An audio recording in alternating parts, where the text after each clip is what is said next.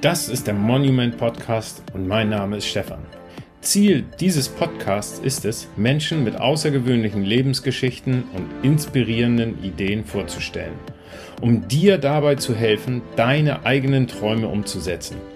Inspirierende Geschichten von Menschen aus der ganzen Welt helfen uns dabei, unser eigenes Potenzial zu entdecken und zu verwirklichen. Wir schreiben mit dir Geschichte, die Geschichte unseres Lebens.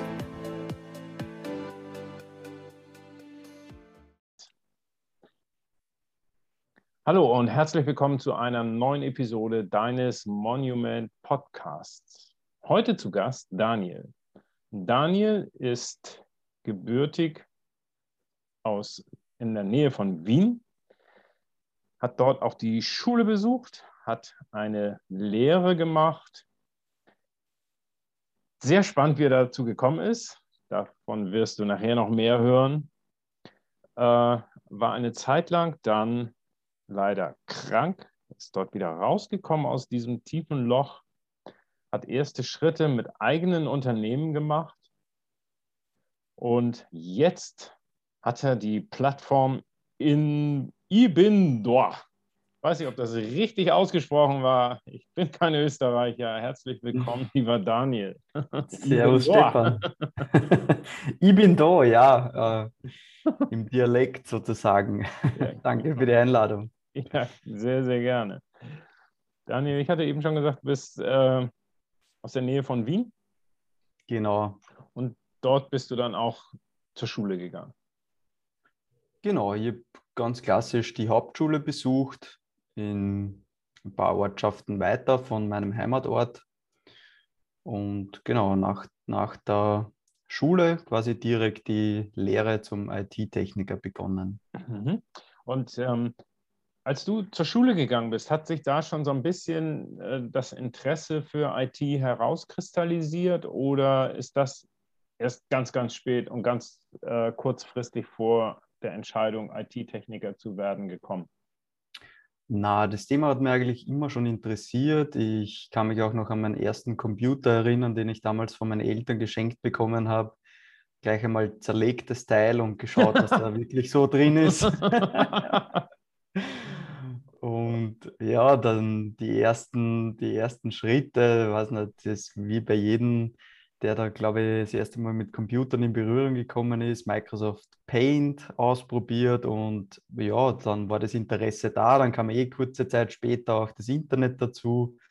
Mhm. Und ja, hat mich einfach interessiert und ich habe generell äh, ein Grundinteresse an, an Technik und war schon immer mit Videokameras und Schnittprogrammen und allem Möglichen unterwegs und habe da dann ja auch so ein bisschen eine Leidenschaft dafür entwickelt. Ja, cool. Ich, ich komme nochmal kurz darauf zurück. Die Kiste gleich auseinandergepult. Hast du sie auch wieder zusammengekriegt? Ja, sicher. Ja, sicher. Ähm, das, das, ist das, ist ja nicht so kompliziert. Ähm, und ja. Okay. Super.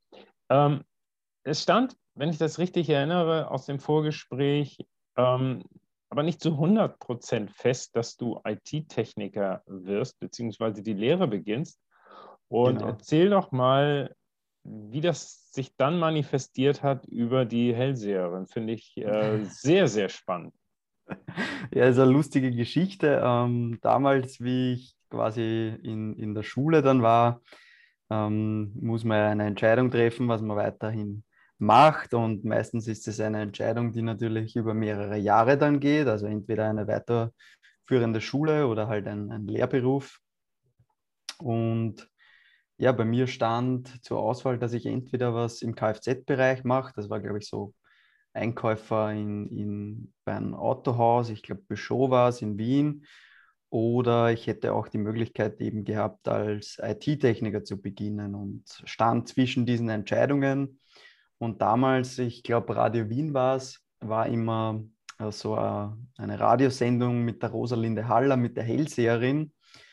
Und meine Mutter hat gesagt, ja, da rufen wir jetzt an und wir fragen die einfach, ähm, wie deine Zukunft ausschaut. Und ich weiß noch, wir sind dann nebeneinander am Telefon gestanden und ich habe ganz gespannt zugehört. Und die Rosalinde Haller hat halt gesagt, ja, ich werde einen technischen Beruf machen und werde da auch erfolgreich werden darin. Und ja, das hat ein bisschen bei der Entscheidungsfindung auch geholfen. Und ich habe dann tatsächlich die, die Lehre zum IT-Techniker begonnen. Und ja, eigentlich hat sich meine Karriere immer um die IT gedreht und ja, bis heute bin ich da tief verwurzelt. Ja, okay. Also hat sich bewahrheitet. Ja, genau. Ja, immer um IT gedreht. Ähm, da komme ich einmal kurz auf die Zeit, die du beim Bundesheer, wie es in Österreich heißt, verbracht hast. Ähm, außer beim Bundesheer. Da durftest du Kartoffeln schälen. Ja, genau. Beim Bundesheer äh, wird man durchgewürfelt, was die Aufgaben oder Tätigkeitsbereiche betrifft. Zumindest war das bei uns in der Kaserne so. Und ja, ich bin tatsächlich nicht als Schreiber genommen worden, vielleicht weil ich nicht so der, der, der Profi-Tipper bin, aber ich beherrsche auch nicht das Zehn-Fingersystem perfekt.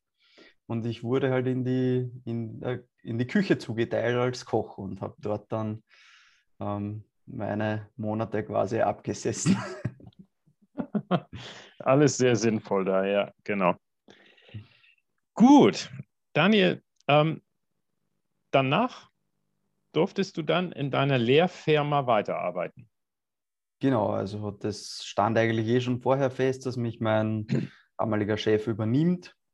Und ich bin dann direkt nach dem Bundesheer ähm, in ein größeres Projekt von einem großen Konzern gekommen, ähm, war dort quasi so als ähm, Leihpersonal tätig. Das ist eigentlich auch ziemlich ähm, eine arge Geschichte, wenn ich darüber nachdenke, weil mit mir haben im Endeffekt vier Unternehmen Geld verdient. Also das, ich wurde quasi von meinem Chef über zwei andere Firmen noch in diesen Großkonzern vermittelt und war dann dort quasi als ja, sozusagen Leihpersonal tätig. Habe aber dort die komplette Migration eigentlich geleitet ähm, und ja, solche Großkonzerne outsourcen quasi die IT äh, recht häufig. Und das war tatsächlich so. Also die hatten kaum eigenes IT-Personal ähm, vor Ort. Das waren alles ähm, Leihpersonal, die zwar schon langjährig dort waren. Und ja, ich habe dort dann zwei Jahre in diesem Projekt verbracht, eben die Migrationen von Windows XP auf Windows 7 äh, zum Teil geleitet und habe aber auch sämtliche Abteilungen betreut, vom Vorstand bis zum Schichtarbeiter und sehr viel gelernt, aber ich bin dort auch nicht so nett behandelt worden von meinem damaligen Vorgesetzten. Das so gibt ein bisschen, also ein bisschen ist gut. Ähm, bin da sehr gemobbt worden und habe mit der Zeit eine sehr große Abneigung entwickelt und ja auch viel Motivation, aber mein eigenes Ding zu starten, weil ich so genervt war von diesem Arbeitsumfeld und dieser Stimmung, die generell dort geherrscht hat. Die war halt nicht wirklich positiv. Jeder hat irgendwie geschaut, dass er möglichst wenig machen muss, außer mir. Ich habe da einfach Vollgas gegeben, war dann auch statistisch gesehen ähm, über mehrere Standorte der, der die meisten Probleme löst, weil so wird man in der IT dort quasi bewertet, indem man viele Tickets abschließt. Und ja, ich habe dann aber parallel schon mein Studium begonnen in Information, Kommunikation und Medien nebenberuflich. Und mir ist das dann alles zu viel geworden mit dem Mobbing und habe dann leider Gottes eine Psychose entwickelt und da wirklich so ein bisschen auch einen Realitätsverlust erlebt, weil ich ähm, ja nie mehr klargekommen bin damit, wie in so einem Großkonzern gearbeitet wird, wie die Mitarbeiter behandelt werden, wie das Management äh, funktioniert. Und ja, habe dann Ängste entwickelt. Das war blöderweise zur selben Zeit, wo der Edward Snowden gerade seine NSA-Files geleakt hat und ich als IT-Techniker bin da ja quasi mittendrin gewesen und dachte mir dann, naja, ich könnte da auch gewisse Daten veröffentlichen, vor allem was die Vorstandsebene betrifft. Das habe ich zum Glück nicht gemacht. Aber ja, dann äh, kam ich tatsächlich in die Psychiatrie auch und habe dort zwei Monate quasi eine Rehabil Rehabilitation durchgemacht. Und ja, hat sehr lange gedauert, bis ich dann wieder fit war. ähm, einige Monate, habe aber dann auch gleich wieder mein Studium weiterverfolgt und ja, habe das einige Jahre später auch erfolgreich abgeschlossen. Mhm. Ja, cool, dass du darüber sprichst. Ähm, hat es auch gesagt, so im Vorgespräch hast du auch viele Medikamente nehmen müssen, eben halt auch mhm. mit, mit zig Nebenwirkungen und so weiter. Ja. Schon krass. Ja, Studium. Ähm, Information, Kommunikation und Medien hieß dein Studiengang dann, ne? Genau. Und während des Studiums hast du dir den Knöchel gebrochen und hast genau. dann irgendwie mir im Vorgespräch erzählt, dann hast du pausiert und äh, ja, du bist gestärkt daraus hervorgegangen, weil dieser ganze Lerndruck dann auch erstmal weggefallen ist. Äh, erzähl mal kurz über diese, diese Verletzung, wie ist das passiert und ja, wie hat sich das gezeigt, dass dir diese Pause doch richtig gut getan hat? Ja, also nach so einem Burnout oder so einer enormen psychischen Belastung, ähm, also bei, bei Menschen, die eben eine Psychose erleben, das, ist, das fühlt sich an, wie als würde das Gehirn äh, wie ein Supercomputer arbeiten. Man verknüpft irrsinnig schnell Informationen, man lernt auch irrsinnig schnell, aber diese Phase hat halt auch die, die Downside und zwar, dass man danach eher in eine Depression rutscht, dann gar nichts mehr geht, man sich nicht wirklich konzentrieren kann und so ist mir im Studium dann auch gegangen. Mein Selbstwertgefühl war enorm angeknackst. Also ich habe bei Präsentationen gezittert und habe mir gedacht, oh mein Gott, wie soll ich nur dieses Semester schaffen? War dann eh fast schon fertig mit den Lehrveranstaltungen, aber ich habe dann ein, in meiner Freizeit ein, ein Freerunning-Probe, äh, Probekurs bei einem Freund von mir wahrgenommen. Und ich bin immer schon ein, ein Adrenalin-Typ und Action taugt mir extrem. Und ja, auf so einer Airtrack, das kann man sich vorstellen wie eine große, äh, bisschen härtere Luftmatratze, die einen ein bisschen wegfedert, haben wir dann Saltos geschlagen und ich habe mit Anlauf beim Vorwärtssalto bin ich direkt auf umgeknöchelt. Das hat einen lauten Knackser gemacht und dann äh, war der Fuß gebrochen. Und aufgrund dessen konnte ich dann natürlich auch nicht mehr ähm, an die Fachhochschule fahren, um weiter mhm. zu studieren. Und habe dann ein Jahr passieren müssen. Und im Nachhinein war das aber super wichtig, weil ich einfach die Zeit gebraucht habe, um mich einfach zu erholen äh, von dieser ganzen Krise. Und ja, im Endeffekt bin ich sogar dankbar für diesen Bruch, weil sonst äh, wäre das einfach sehr, sehr mühsam und anstrengend gewesen. Und mhm. vielleicht hätte es wieder zu einer erneuten Überforderung geführt. Und das macht einfach so keinen Spaß. Mhm. Ich glaube, ähm, dass es ganz, ganz, ganz wichtig ist, dass wir irgendwann den, den Wink mit dem Zaunpfahl auch verstehen. Und in, in deinem Fall äh, eben halt dann der zweite Knackpunkt in deinem Leben, der, der Knöchelbruch, dass du dann gemerkt hast, äh, ich muss mal runterfahren. Weil mhm. wahrscheinlich, so wie du sagst, äh, wenn du nicht darauf gehört hättest und jetzt nicht diesen Knöchelbruch gehabt hättest, wäre irgendwann äh, was Schwierigeres oder Schwerwiegenderes gekommen und hätte gesagt, hey Daniel, guck mal hin. Und Absolut. Und das war nicht das, das, das letzte Mal. Also ich habe auch in einer Anstellung, wo ich mega unzufrieden war, ähm, auch immer das Gefühl gehabt, ich, ich will kündigen. Also das war meine letzte Anstellung. Da habe ich mir wieder Schlüsselbein gebrochen. Und mhm. anscheinend bekommt man immer solche Zeichen von außen, körperliche, wenn, wenn man einfach nicht seiner Intuition, Intuition folgt. Zumindest war es bei mir so. Und im Nachhinein ja, waren solche Verletzungen immer äh, wichtig, um einfach die Veränderung in mein Leben zu bringen, die ich gebraucht habe. Ja, es ist, glaube ich, oft so, oder fast immer so kann man, denke ich, sogar sagen, dass wir nur handeln und etwas verändern äh, aus Leid und Schmerz oder aus Liebe. Äh, das sind so mhm. unsere, unsere Motive, um uns zu bewegen. Ähm, Schlüssel waren auch noch gebrochen. Wow. Gut. Du hast dann während des Studiums auch mehrere Jobs gehabt in Teilzeit mit Werkverträgen bei Mobilfunkanbietern und noch in weiteren Unternehmen. Kannst du da so zusammenfassen, was da für dich äh, als, als Learnings bei rauskam, was du vielleicht für dein Studium hast gebrauchen können oder auch für später? Absolut, also das, das Wichtigste, also ich habe ja während dem Studium eine, eine auf, auf Werksvertragsbasis gearbeitet. Ähm, für alle, die das nicht wissen, da wird man einfach nach, nach Stunden bezahlt mit einem bestimmten Satz. Und das war ganz nett neben dem Studium, aber wirklich auch nur, das habe ich ausgewählt, weil ich einfach nicht mehr diesen Vollzeitdruck haben wollte neben dem Studium. Und habe aber dann im, ein paar Monate, bevor ich fertig wurde mit meinem Bachelorstudium, bei einem Partnerunternehmen von IBM begonnen im Bereich Data Mining und Data Analytics. Und wir haben auch im Studium Data Mining und, und Data Analytics äh, gelernt.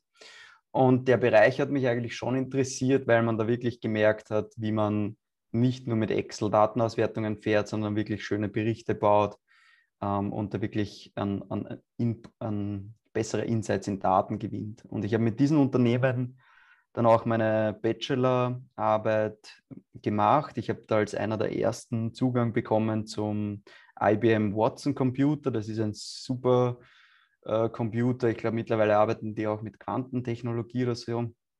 Auf jeden Fall haben die die komplette Twitter-Datenbank semantisch ähm, irgendwie angeknüpft gehabt und man hat da Auswertungen fahren können über äh, sämtliche Sachen. Und ich habe dann bei meiner Bachelorarbeit als einziger entschlossen, ich mache ein Experiment und das würde ich nie wieder machen, weil das ist sehr viel Arbeit.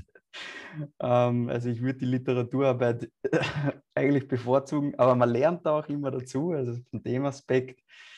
Äh, auf jeden Fall habe ich analysiert, ob ähm, äh, die GoPro-Kameras ähm, ob GoPro das Kundenfeedback auf deren Facebook-Seite wahrnimmt und die Features, über die die Leute in der Facebook-Gruppe oder Facebook-Seite diskutieren, in den Folgemodellen dann tatsächlich implementiert werden. Und das war super interessant, weil ich die kompletten Kommentare gescraped habe und dann semantisch ausgewertet. Und ich habe das dann wirklich auch statistisch beweisen können, dass wenn viele Leute über zum Beispiel 4K-Auflösung diskutieren, dass GoPro das dann im nächsten Modell, dass dann 4K-Auflösung auf einmal da war.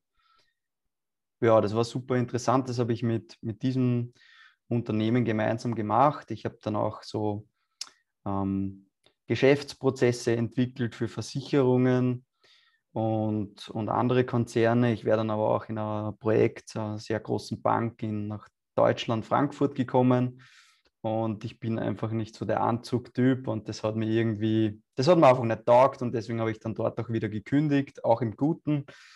Ähm, war auch später dann nochmal mit dem Unternehmen in Kontakt wegen meinem Startup. Und ja, das war so während dem Studium eigentlich die, die interessantesten Dinge mhm. beruflich. Du hast ja dann sehr schnell ähm, eigene Ideen entwickelt und äh, die auch umsetzen wollen. Zum Beispiel von einer Holzsonnenbrille im Maori-Design hast du mir im Vorgespräch erzählt. Und ähm, magst du da nochmal zwei Sätze zu sagen und auch wiederum, was hast du da für dich mitnehmen können? Weil du hast auch gesagt, es gibt immer Ups und Downs und aus den Downs kann man ja nun mal leider am meisten mitnehmen mhm. und lernen. Absolut. Also mir hat das Geschäftsmodell Amazon FBA extrem interessiert, weil das so ein bisschen auch gepusht wurde in die Richtung finanzielle Unabhängigkeit und mhm. ähm, ja, dieses, dieses Bild von Geld im Schlaf verdienen, ohne dass man Zeit gegen Geld tauscht, hat mir einfach fasziniert und ich habe mir gedacht, gut, Amazon kümmert sich um den Versand von meinen Produkten, man schickt die ins Amazon-Lager, Amazon packt es ein, verschickt es und ich werde monatlich ausbezahlt das war eine coole Sache und das, das hat mir einfach fasziniert. Und dann haben wir halt ähm, ja, eine Holzsonnenbrille designt und in China produzieren lassen mit Maori-Designs, eingraviert, also richtig coole Dinge.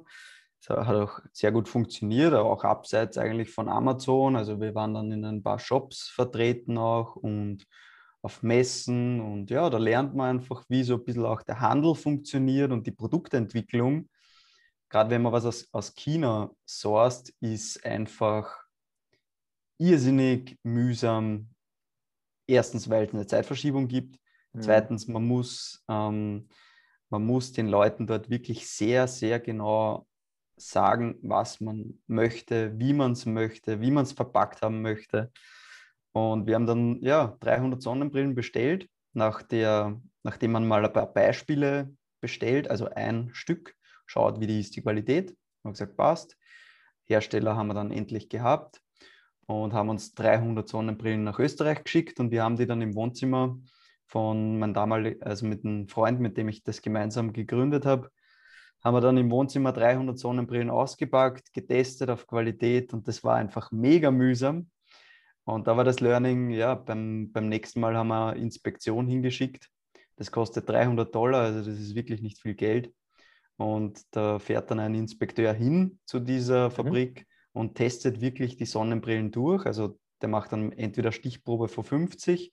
Bei uns hat mhm. der dann aber die zweite Bestellung von, ich glaube, 190 waren es dann, wirklich jede einzelne Sonnenbrille kontrolliert, hat aufgeschrieben, wie viele Mängel es gab. Die Mängel wurden dann ersetzt in neue Modelle und ja, irrsinnig viel gelernt, auch marketingtechnisch, wie Amazon funktioniert mit PPC-Kampagnen, was da wichtig ist, damit sich das Ding äh, verkauft, Kundenservice und ja. Das heißt, das heißt, wenn du, wenn du jetzt ähm, nochmal eigene Produkte hast, was du ja auch hast, hast du da aus der Zeit einiges mitnehmen können, um dein Produkt einfach auch im Markt bekannter zu machen und besser positionieren zu können? Absolut. Also ich habe da erste Berührungspunkte auch gehabt mit Influencer-Marketing. Ich habe die Sonnenbrillen einfach Leuten geschickt, die viele Follower hatten. Ähm, meistens fesche Mädels, die dir dann Fotos damit gemacht haben. Oder mein Bruder, der ist Personal Trainer, der schaut auch nicht so schlecht aus. Der war mein Einser-Model. Also die Produktfotos, das habe ich auch alle selber gemacht. Mhm. Und dann halt äh, Social-Media-Kampagnen gefahren. Aber so, was wirklich am, am besten funktioniert hat, war eigentlich ähm, äh, PPC-Kampagnen auf Amazon direkt, also Pay-per-Click. Da zahlst du pro Klick, gibt man ein bestimmtes Budget ein und da gibt es halt bestimmte äh, Best Practices, die man machen kann. Und wenn man da dann ein bisschen sich den Wissensschatz aufgebaut hat, funktioniert das eigentlich ganz gut. Okay, cool. Ähm, das hast du aber dann irgendwann, oder ihr, ihr wart ja zu zweit, habt ihr das irgendwann aufgelöst. Was war der Grund? Ja, also die Zusammenarbeit zwischen meinem Co-Founder und mir, das hat ähm, wirklich geklappt. Ich habe ähm, eigentlich primär die Produktentwicklung übernommen und das ist sehr, sehr viel Arbeit. Und mein damaliger Co-Founder ist Steuerberater und mir war das einfach zu viel, dass ich äh, da so einen Overload habe und war dann nicht zufrieden mit der Aufteilung und habe gesagt, ich, ich möchte es einfach ähm, nicht mehr mit ihm machen. Mhm. Und dann haben wir die, die OG aufgelöst. Ähm, war auch ein, ein, großes Learning, einmal so einen Prozess durchzumachen, weil natürlich gibt es dann Unstimmigkeiten, wer hat jetzt äh, wie viel, wie viel mhm. steht einem dazu und vor allem das dann noch mit Zeit zu kalkulieren, ist fast ein Ding der Unmöglichkeit. Also man muss da wirklich ähm, schauen, dass man sich einfach einigen kann, weil sonst wird es sicher auch teuer, wenn man dann das dann schätzen lässt oder von irgendeinem Profi mhm. ähm, analysieren lässt. Aber ja, wir haben uns geeinigt und wir sind nach wie vor gute Freunde, aber ja, businessmäßig hat das einfach nicht geklappt. Wie, wie, sieht denn das aus eigentlich, äh, wenn du in Österreich so ein, ein kleines Unternehmen zu zweit anmeldest? Also bei uns in Deutschland ist es so, ich habe das auch mit einem Freund zusammen gemacht, ähm, dass man vorher einen Gesellschaftervertrag hat. Und da wird genau festgelegt, okay, jeder kriegt 50-50. Und dann kannst du nicht danach hingehen und sagen, okay, ich habe aber tatsächlich äh, echt viel mehr getan als du, ich möchte jetzt auch mehr haben. Das ist einfach im Voraus in dem Gesellschaftervertrag festgelegt. Wie, wie ist das bei euch in Österreich? Genau. Also bei einer OG, wir haben eine OG gegründet, eine offene Gesellschaft, eine Unternehmensform, wo quasi ähm, die Gründer auch privat haften. Das ist eine Haftungsfrage ja immer. Und wir haben, ich glaube, tatsächlich gar keinen, oder haben einen Vertrag gemacht. Das ist keine verpflichtende Voraussetzung, so wie bei der GmbH, dass man einen mhm. Gesellschaftsvertrag braucht. Ähm, ich glaube, wir haben es aber schon gehabt. Und das war eben 50-50. Das heißt, wir haben dann wirklich geschaut, okay, was ist an Warenbestand ja. da, was ist das wert, ähm, wie waren die Umsätze und ja. Okay. Mhm. Nach der Abwicklung dieses, dieses Projektes kam aber dann schon das nächste Projekt mit den Armbändern. Erzähl mal kurz darüber. Das fand ich auch sehr interessant, bevor wir dann gleich zu deinem Hauptprojekt kommen. Ja, das, das war auch lustig. Ähm, ich hatte mein damaliger Teamlead, wo ich auf Werksvertragbasis angestellt war, äh, mal auf Facebook angeschrieben, ja, er hat gesehen, ich mache das mit den Holzsonnenbrillen und graviert und ob ich, ob ich eine Firma kenne, die Gravuren macht. Dann habe ich ihm halt ihm empfohlen und ein paar Monate später ähm, schreibt er mich wieder und sagt, Herr Daniel, ich hätte eine, eine coole Idee und ob ich mich mit der mal treffen möchte. Und habe gesagt, ja, ähm, können wir gerne machen. Und dann hat er gesagt, ja, ähm, er hätte die, eine Idee, dass man ein Armband, eine eindeutige Nummer eingraviert und dieses Band dann von Person zu Person weitergibt, damit es irgendeine Mission erreicht. Also zum Beispiel, ich will, dass mein Armband zur, mh, zum Eiffelturm reist und ich gebe das so oft weiter, bis dieses Ziel erreicht wird und man kann dann Fotos drauf posten und eine Pinnadel auf einer Karte setzen und man sieht dann die Punkte alle verbunden und ich kann dann von zu Hause quasi die, die Reise meines Armbands verfolgen. Und das war eine super geile Geschichte. Wir haben eine eigene Plattform entwickelt, nur hat es keiner genutzt. Und dann haben wir es einfach umgestellt, dass man die eindeutige ID, die da eingraviert ist, weil die gibt man dann in der Suchmaske ein, man hat gesagt, nutze mal einfach Instagram dafür. Du gibst äh, deine ID, weil die ja generiert ist, als Hashtag, ähm, postest ein Foto, machst ein Hashtag draus und gibst das Armband dann weiter. Und jeder, der diesen Hashtag nutzt, kann quasi auf dieses Band etwas drauf posten. Und das war eigentlich dann auch so ein bisschen ein Business Case Shift von der eigenen Plattform hin zu Instagram, weil es einfach einfacher ist und dort auch schon die Zielgruppe ist. Und ja, komplett nachhaltig. Wir haben da die Caritas in Tirol, ähm, das Abradabra-Projekt damit beauftragt. Also da arbeiten Suchterkrankte in Werkstätten und, und machen diese Bänder für uns. Und ja, das war auch sehr interessant. Wieder Produktentwicklung und so, das habe auch wieder ich übernommen. Und ja, das war auch eine coole Zeit. Ein kreativer Kopf. Okay. Ähm, kommen wir zu dem, was du jetzt machst. Und zwar geht es ja um die Hotellerie, Pensionen, Unterkünfte und deshalb Ich bin da. Ich bin da, genau. Ja. Noch ein bisschen üben, aber irgendwann geht's. Okay, erzähl, erzähl mal, wie du auf diese Idee gekommen bist und wie das immer sich weiterentwickelt hat, weil ich finde das total spannend.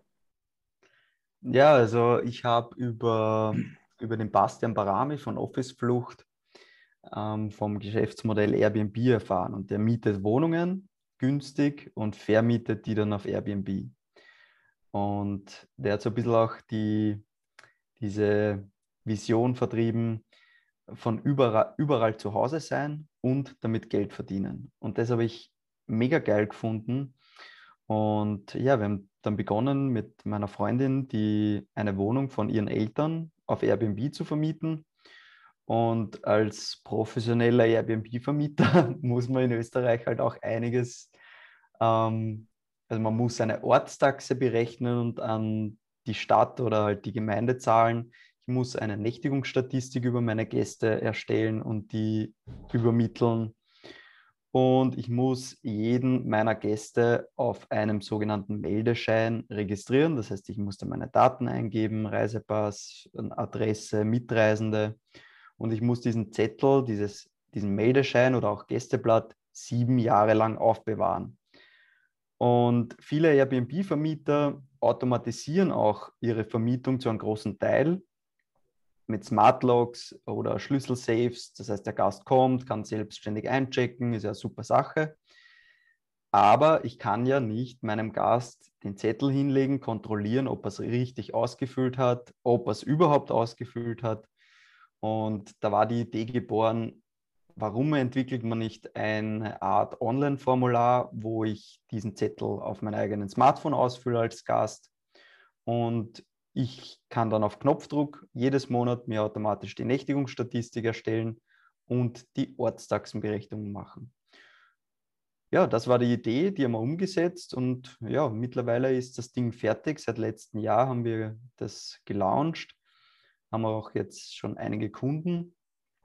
Und ja, das Interessante war, ich habe damals nämlich schon äh, gesagt, ich werde jetzt nicht wieder etwas anfangen zu entwickeln, ohne das vorher zu validieren und habe das Buch auch schon gelesen vom Eric Ries, der Lean Startup und der, der Eric Ries sagte, man soll unbedingt seine äh, Geschäftsideen vorher validieren, indem man direkt mit der Zielgruppe redet und die befragt. Also so Learn Feedback Loops eigentlich. Und ich habe dann in einer Airbnb-Facebook-Gruppe einfach so eine Umfrage gemacht. Hey Leute, mich nervt als Vermieter dieses Thema mit den Gästeblättern. Äh, ich könnte eine Software entwickeln. Wen würde das sonst noch interessieren? Antwortmöglichkeit ja, nein oder interessiert mich nicht. Und da haben einfach mal 50 Leute auf Ja geklickt und das war für mich die Validierung, dass da wirklich einen Bedarf gibt. Und dann sind wir in die Umsetzung gegangen und dann kam Corona. Ja, be bevor ähm, wir da kurz mal drauf eingehen, der Name dieser Plattform, den habe ich ja nun schon zweimal versucht auszusprechen. Wie bist du oder seid ihr, du und deine Freundin, auf die Idee gekommen? Genau, also wir haben es sehr lange überlegt, ähm, welchen Namen wir nehmen. Es sollte halt irgendeinen Bezug zum Gast haben und im besten Fall auch irgendwie zu Österreich und halt dem Weinviertel. Und in der Mundart, also im Dialekt, heißt ich bin da eben ich bin da. Und dann haben wir gesagt, ja, das, das passt eigentlich perfekt, weil es hat genau mit dem zu tun. Der Gast kommt und sagt, ich bin da mhm. und ich bin da. Das geht einfach von, von den Lippen, zumindest in Österreich. ja, genau. Ist, ist kurz und knackig. Und ja, dann haben wir den Namen genommen und, und jetzt auch die Marke angemeldet und die, die GmbH gegründet. Okay, cool. Ja, hast du eben gerade schon angesprochen. Dann kam das große C. Was hat das für euch äh, bedeutet? Denn das ist ja gerade in der Gastronomie, Hotellerie, im ganzen Tourismus, hat das ja doch tiefste Spuren hinterlassen. Absolut. Und das ist als Gründer wirklich hart, wenn man am Anfang dabei ist, was aufzubauen und sehr viele kleine Erfolge hat. Also ich kann mich noch gut erinnern, ich bin in der Früh um 5 Uhr aufgestanden, habe meine Morgenroutine durchgezogen, war voll motiviert, habe gearbeitet wie ein Verrückter, ähm, gerade nebenbei noch ein bisschen was gegessen, aber war einfach wirklich im Flow, im Drive, das war geil. Und wenn dann einfach nichts mehr geht und die ist auch vollkommen verständlich, dass äh, das Thema auch dann niemanden interessiert oder sehr wenige. Und wenn diese Erfolge aber dann so abgekattet sind, da bin ich wirklich in so ein bisschen ein Loch wieder gefallen und man dachte, boah, scheiße, was machen wir jetzt? Es geht irgendwie nichts voran. Und ja, als Startup-Gründer hält man halt trotzdem Augen und Ohren offen. Und dann habe ich halt gesehen, dass in Deutschland eine verpflichtende Gästeregistrierung aufgrund von Corona in der Gastronomie gibt. Und dann habe ich den, den Jungs gesagt, erst Leute, ähm, das wird aus meiner Sicht wahrscheinlich auch nach Österreich kommen und wir könnten ja unsere Software einfach ein bisschen adaptieren, einige Felder streichen und Name, Telefonnummer und E-Mail-Adresse äh, mit QR-Code, also man scannt den QR-Code, gibt seine Daten ein und nach, ich glaube, 14, 14 Tagen oder so ähm, löschen wir es einfach automatisch, so wie das vorgegeben ist von der Regierung. Und ja, wir haben das dann fertig gehabt und wirklich kurze Zeit später kam die Verordnung in Wien und dann in den restlichen Bundesländern. Also wirklich eingeschlagen, die, die, diese, dieses Ding. Und wir haben dann Social-Media-Kampagnen sofort geschaltet und wirklich gleich die ersten äh, Kunden bekommen, weil wir das auch kostenlos hergeben. Für uns war das auch eine Marketingstrategie, weil wir gesagt haben, gut, wir tun der Gastronomie was Gutes, die sind eh extrem geschwächt. Mhm. Und für uns ist es halt ein, ein, weil die Leute reden über uns und das ist gut. Und Hotellerie und Gastronomie sind ja eng vernetzt. Und ja, mittlerweile haben wir da über 100.000 Gästeregistrierungen, was echt enorm war. Ich weiß noch, wie ich mich über 2000 gefreut habe und dachte, boah, org, jetzt sind wir über 100.000 und werden, ich glaube, 700 äh, Kunden, die das nutzen. Und ja, das, das, war halt auch schön, wenn man einen Mehrwert liefern kann einfach und sieht, mhm. dass man ja, cool, dass ihr das umsonst rausgehauen habt, weil, so wie du gesagt hast, ist ja auch dann letztlich äh, ein absoluter Marketingbringer gewesen für euch. So, mhm. wir sind im Gespräch und man spricht über uns. Das ist echt, echt cool. Heißt denn diese, ähm, diese Möglichkeit der Online-Registrierung in den Restaurants und in der Gastronomie auch Ibendor? Ja. Ja, okay. Also die, das ist derselbe Name, okay. Voll. Und das war wirklich interessant, weil ich wurde dann aufgrund von dieser Covid-Gästeregistrierung, wir haben wirklich viel mediale Aufmerksamkeit bekommen, einerseits. Und ich wurde auch eingeladen zur Gastmesse, das ist in Österreich die größte Gastronomiemesse, die war letztes Jahr auch schon online, äh, zu einer Podiumdiskussion. Das Ganze ist live gestreamt worden, also war wirklich äh, sehr gut organisiert und und das hat uns natürlich sicher einiges an Aufmerksamkeit gebraucht. Ja, super. Äh, lieber Daniel, es geht aber noch weiter. Du hast mir im Vorgespräch gesagt, da, da ist ja noch ein, ein weiteres Projekt, äh, Lebensberater, mehr Mensch, weniger System. Mental Health. Absolut. Also aufgrund meiner bisherigen äh, psychischen, physischen Erfahrungen habe ich mir einfach gedacht, ähm, ich selber beschäftige mich auch immer wieder mit Persönlichkeitsentwicklung und, und lese liebend gern Bücher über solche Themen. Und ja, so Psychotherapie oder Psychotherapeut hätte mich auch schon interessiert, nur so Studium ewig lang. Und dann habe ich halt, ähm, einen Lebensberater kennengelernt und der ist auch Ausbildner. Mhm.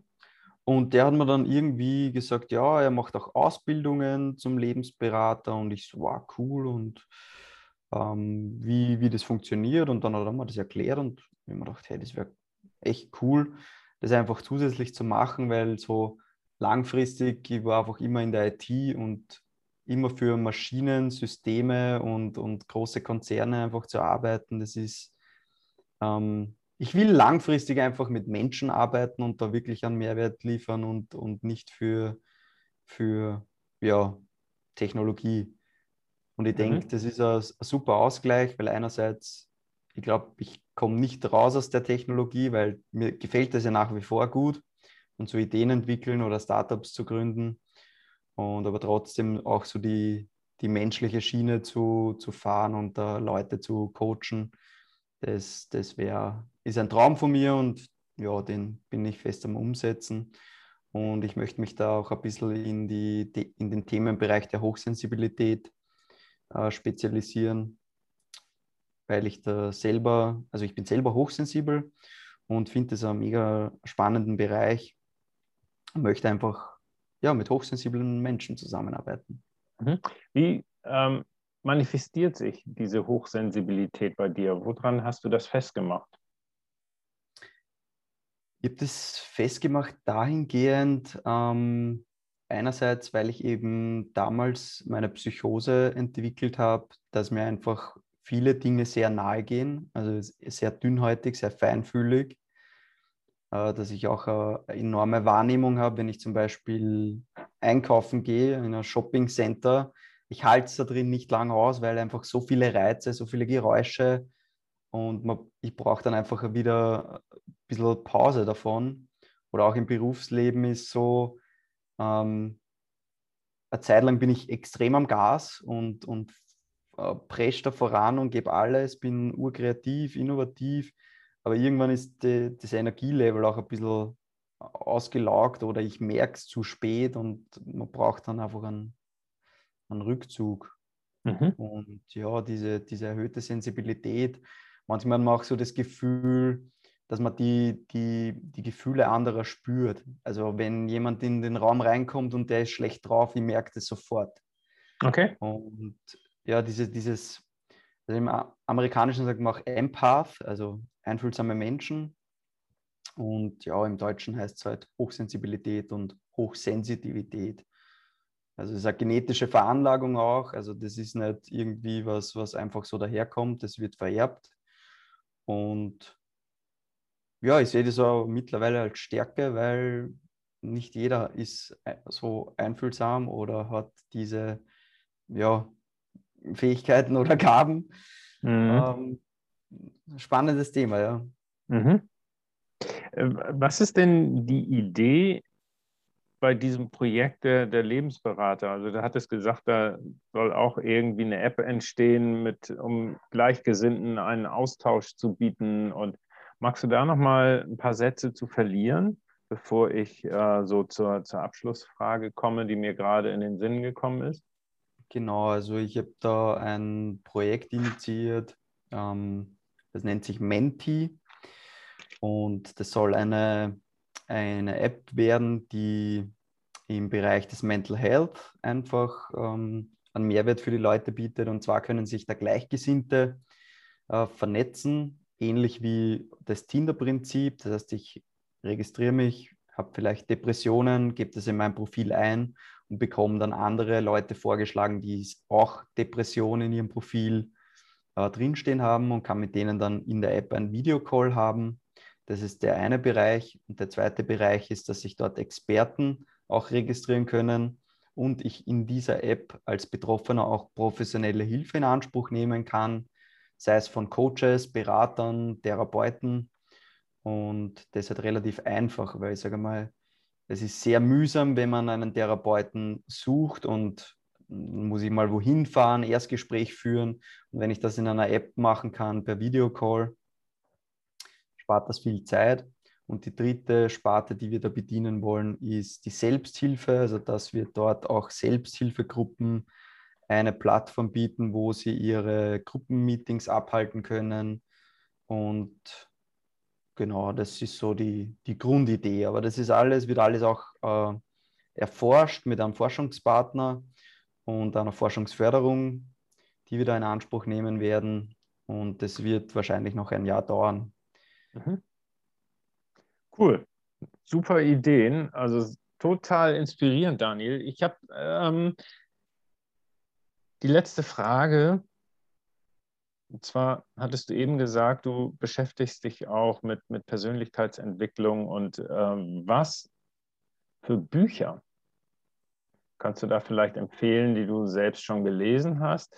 Und zwar wären vielleicht zwei verschiedene Kategorien ganz hilfreich für unsere Hörer, nämlich einmal A, was die Persönlichkeit betrifft und B, was du gelesen hast äh, in Bezug auf Job, Start-up, ob es da irgendwelche tollen Empfehlungen deiner Meinung nach gibt.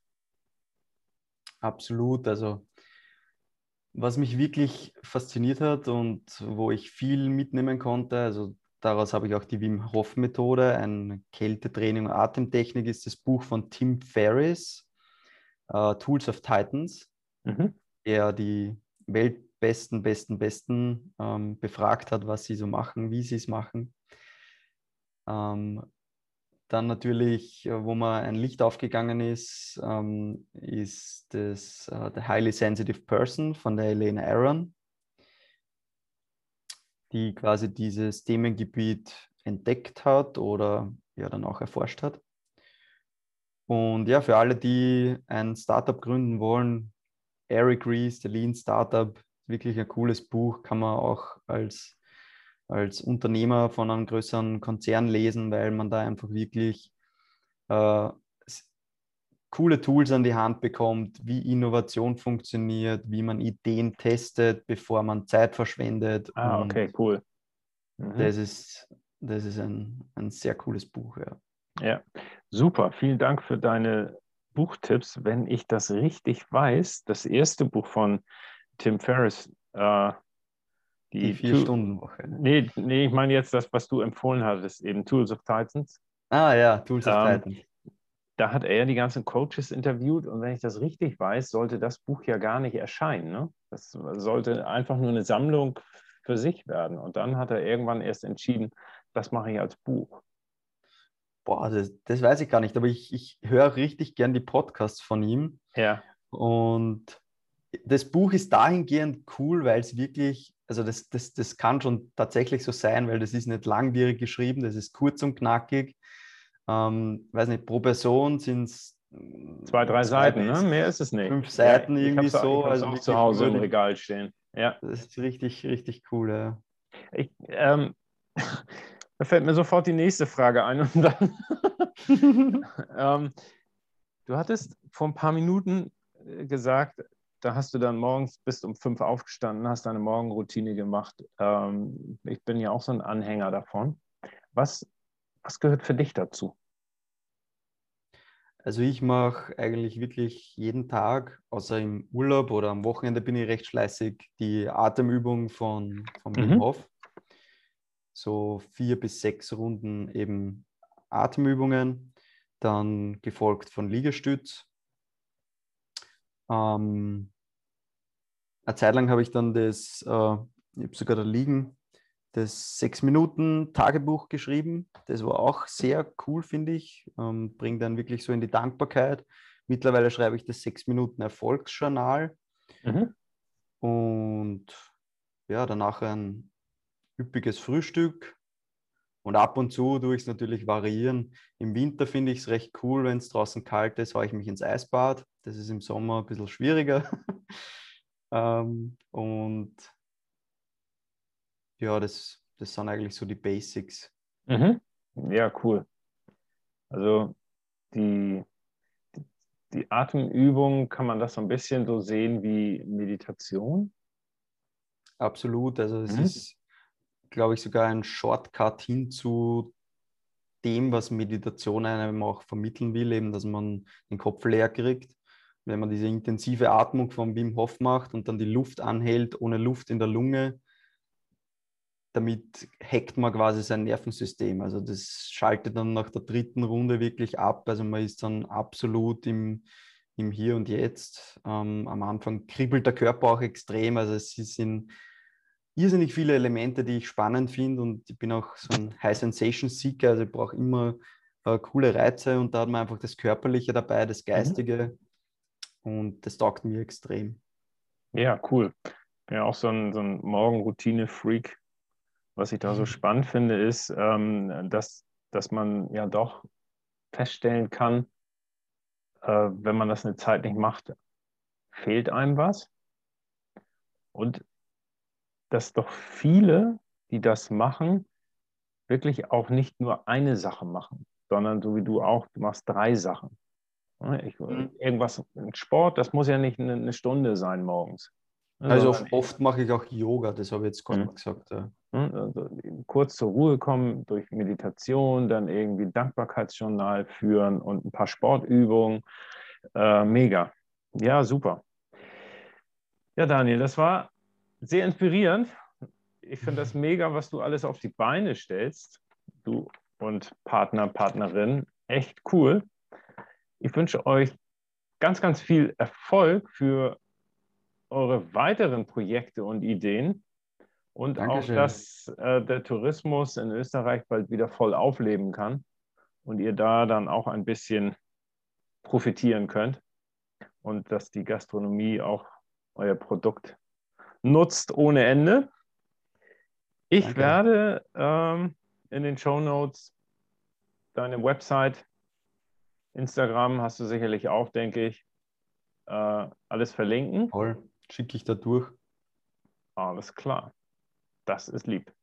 Gut, dann alles weitere oder alles Gute für die weitere Zukunft. So. Danke, Stefan. Bis dahin, Daniel. Ciao. Ciao.